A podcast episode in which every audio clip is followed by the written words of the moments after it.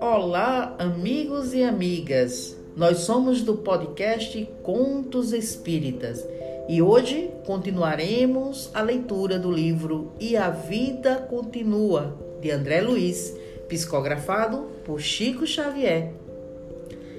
Capítulo 3 Ajuste Amigo Fantine percebeu que a interlocutora havia sido sulcada mentalmente pelo olhar que lhe endereçara e dispôs-se a tranquilizá-la. Continuemos, dona Evelina. Minha presença não lhe fará mal. Observe-me, não direi com a sua gentileza, mas sim com seu discernimento. Sou um velho enfermo que pode ser seu pai, e acredite que a vejo como filha. A voz dele esmureceu. De algum modo, entretanto, cobrou ânimo e terminou. A filha que estimaria ter em lugar da que eu possuo. Evelina adivinhou o sofrimento moral que as palavras dele destilaram e reajustou a posição emotiva, sentenciando: O senhor não se alegraria com uma filha doente igual estou. Mas voltemos ao meu caso, o caso da confissão. Não me conte tristezas. Certo, já não dispomos de muito tempo. E continuou com um sorriso de mofa. Conversando com tanta franqueza, num lugar que talvez seja a antecâmara da morte para um de nós dois, desejo dizer-lhe que só um fato me perturba. Tenho as desilusões comuns a qualquer pessoa. Meu pai morreu quando eu mais mal completara dois anos. Minha mãe, então viúva, deu-me a um padrasto. Algum tempo depois, ainda na infância, fui internada no colégio de religiosas amigas e depois disso tudo, casei-me para ter um marido diferente daquele que eu sonhara. No meio do romance, uma tragédia. Um homem, um rapaz digno, aniquilou-se por minha causa, seis meses antes do meu casamento. Precedendo o ato que lhe impôs a morte, tentou suicídio ao ver-se posto à margem. Compadeci-me. Busquei reaproximar-se, ao menos para consolá-lo, e quando meu sentimento balançava entre o pobre moço e o homem que disposei, ei-lo que se despede da vida com um tiro no coração. Desde aí, qualquer felicidade para mim é uma luz misturada de sombra. Embora o imenso amor que consagro a meu marido, nem mesmo a condição de mãe consegui Vivo doente, frustrada, abatida. Ora, ora, não se julgue culpada. Não fosse supostamente pela senhora, o moço agiria de qual modo por outro móvel? Um impulso suicida, tanto quanto um impulso criminoso. A voz dele empalideceu de novo, qual se o íntimo recusasse certas reminiscências que as palavras em curso lhe suscitavam à memória. Contudo, dando a ideia de quem agia fortemente contra si mesmo, prosseguiu. São incógnitas da alma. Talvez sejam ápice doenças psíquicas, demoradamente mantidas no espírito. O suicídio e o, e o crime são de temer em qualquer de nós, porque são atos de delírio que fundos processos de corrosão mental determinam em qualquer um. O Senhor procura apaziguar-me com sua nobreza de coração. De certo, não conheceu até hoje um problema assim agudo a conturbar-lhe a consciência. É, é, é, eu, eu, não me faça voltar ao passado, pelo amor de Deus. Já cometi muitos erros, sofri muitos enganos. E no objetivo de contornar a questão sem escalpelá-la, Ernesto sorriu à força com a maleabilidade das pessoas maduras que sabem usar várias máscaras fisionômicas para determinados efeitos psicológicos e aditou. Não conseguiu, porventura, esquecer o moço suicida com o apoio do confessionário? O seu diretor espiritual não lhe sossegou o coração sensível e afetuoso? Repito que sempre encontrei na, na confissão de meus erros menores uma espécie de vacina moral contra os erros maiores. Entretanto, no caso em apreço, não obtive paz que desejava. Admito que se não houvesse hesitado tanto tempo entre os dois homens, teria evitado o desastre. Basta me lembre de Túlio, o infeliz, para que o quadro da morte dele se me reaviva na lembrança. E com a lembrança surja de imediato o complexo de culpa.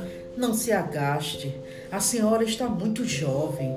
Como acontece a mão que, a pouco a pouco, se caleja do trabalho do campo, a sensibilidade também se enrijece com o sofrimento da vida.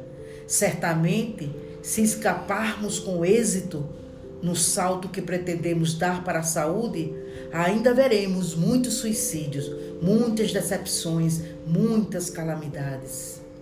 A senhora Serpa refletiu alguns momentos e, dando a impressão de quem se propunha ganhar ensejo para balsamizar feridas íntimas, indagou com intenção. O senhor que vem estudando as ciências da alma acredita piamente que reencontraremos as pessoas queridas depois da morte? Fantine estampou um gesto de complacência e divagou. Não sei porquê, mas à frente da sua inquirição veio-me à cabeça aquele pensamento do velho Shakespeare.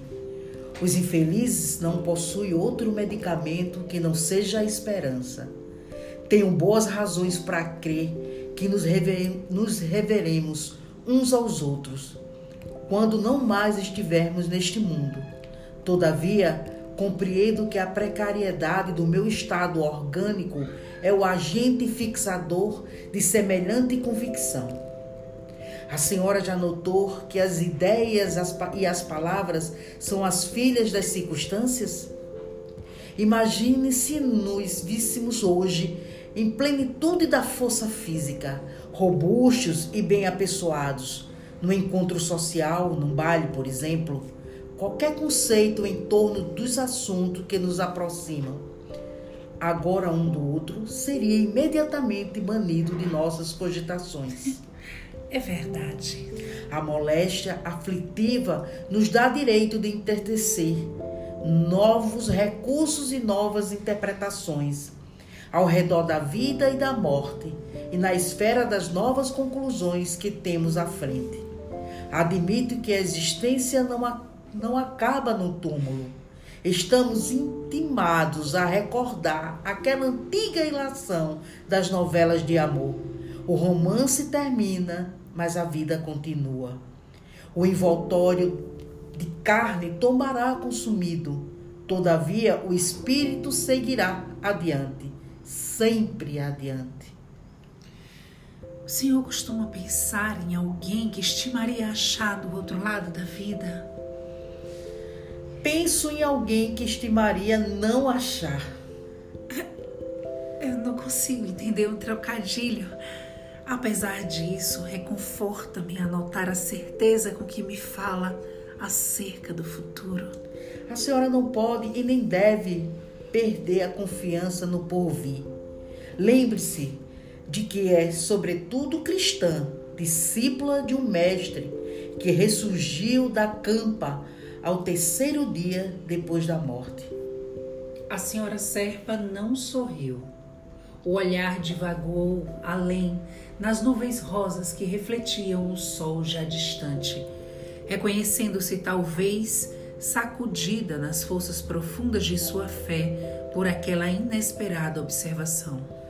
Findo o longo intervalo, voltou a fitar o interlocutor e preparou a despedida.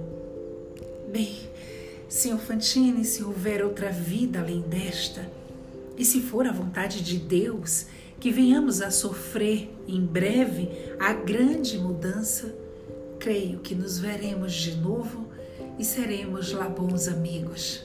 Como não? Se conseguir adivinhar o fim do meu corpo, conservarei firme o pensamento positivo do nosso reencontro. Também eu.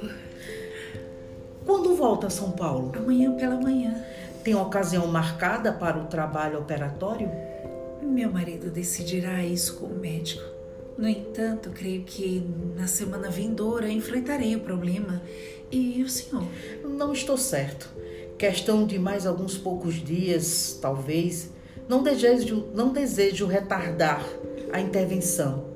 Posso acaso saber o nome do seu hospital? Evelina meditou, meditou e concluiu. Sim, Fantini, somos ambos portadores da mesma doença insidiosa e rara. Não será isso bastante para aproximar-nos um do outro? Esperemos o futuro sem aflição. Se escaparmos do atoleiro, estou convencida de que Deus nos favorecerá com um novo encontro aqui na terra mesmo.